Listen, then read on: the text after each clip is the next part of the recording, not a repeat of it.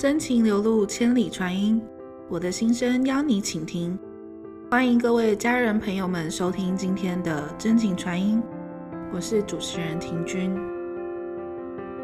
今天我们要分享的是，经历了一二零六事件，关过铁笼子，度过香港最动乱的时局后，如何在深层沟通之路上坚持的故事。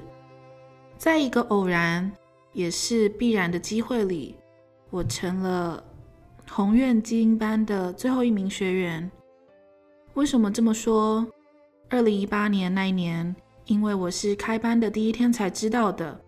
当时我人在徐州，连夜赶往了南京，上了第二堂的宏愿基因班，第三天就走了。后来上了奇才纳福，之后在贵阳复训的基因班。又连上了圆满班指令课，六月到八月报名了学分班，两期过了四分，三期过了五分。那时觉得自己有些飘，觉得内心的共高我慢都展现出来了，觉得自己很可以。后来遇到事，突然之间觉得没有力量了。那时候是十月底。我又到了学分班，想寻找力量，同时又补报了一期，结果第二天就赶上了一二零六事件。那时我和老师、同学们在佛山一起被带到了派出所，关进了有铁栅栏的房里。记得那时在那里，我还试着给其他哭着的同学消除恐惧、挂碍。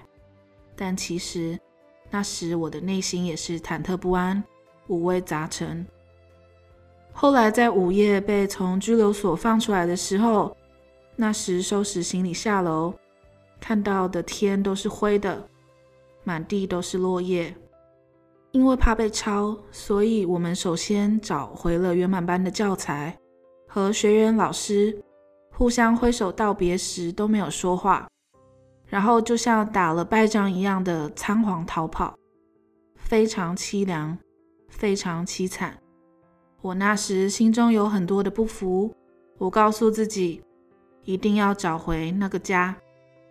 后来我报了香港第一期学分班，当时被告知说不允许谈论深层沟通，因为这是红线，所以不许说，只能说是心理咨询。当不让你说深层沟通，包括这四个字都不行的时候，作为一个对深层沟通深信不疑的人，那种感觉，那种不能说的感觉。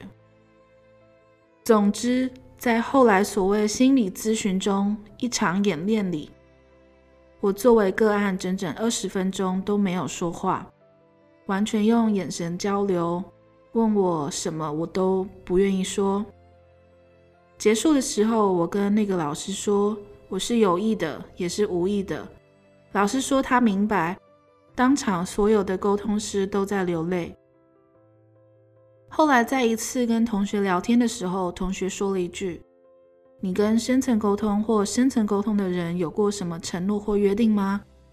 我说：“没有啊。”有什么约定？没有什么约定。不，我有约定。同学那时的提问让我被触动到了，我突然想起来那个约定，于是我退了当天原本要从广州飞到天津的飞机票，约了香港的老师要沟通，然后带了一只手机就上高铁。当时我朋友都跟我说，香港现在这么乱，太乱了，你不要去。我说不可以，今天就算是阿富汗、伊拉克，我也要去。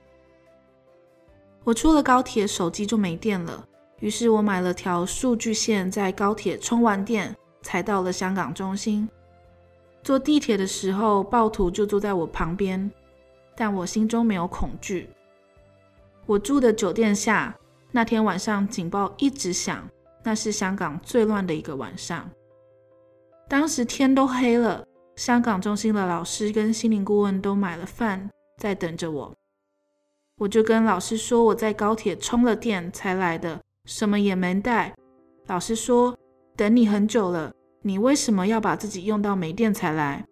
是啊，由于我的恐惧、不坚定、太多的想法，才给自己用到没有电的。之后，我就在香港中心走过了四期学分班，直到过了总审。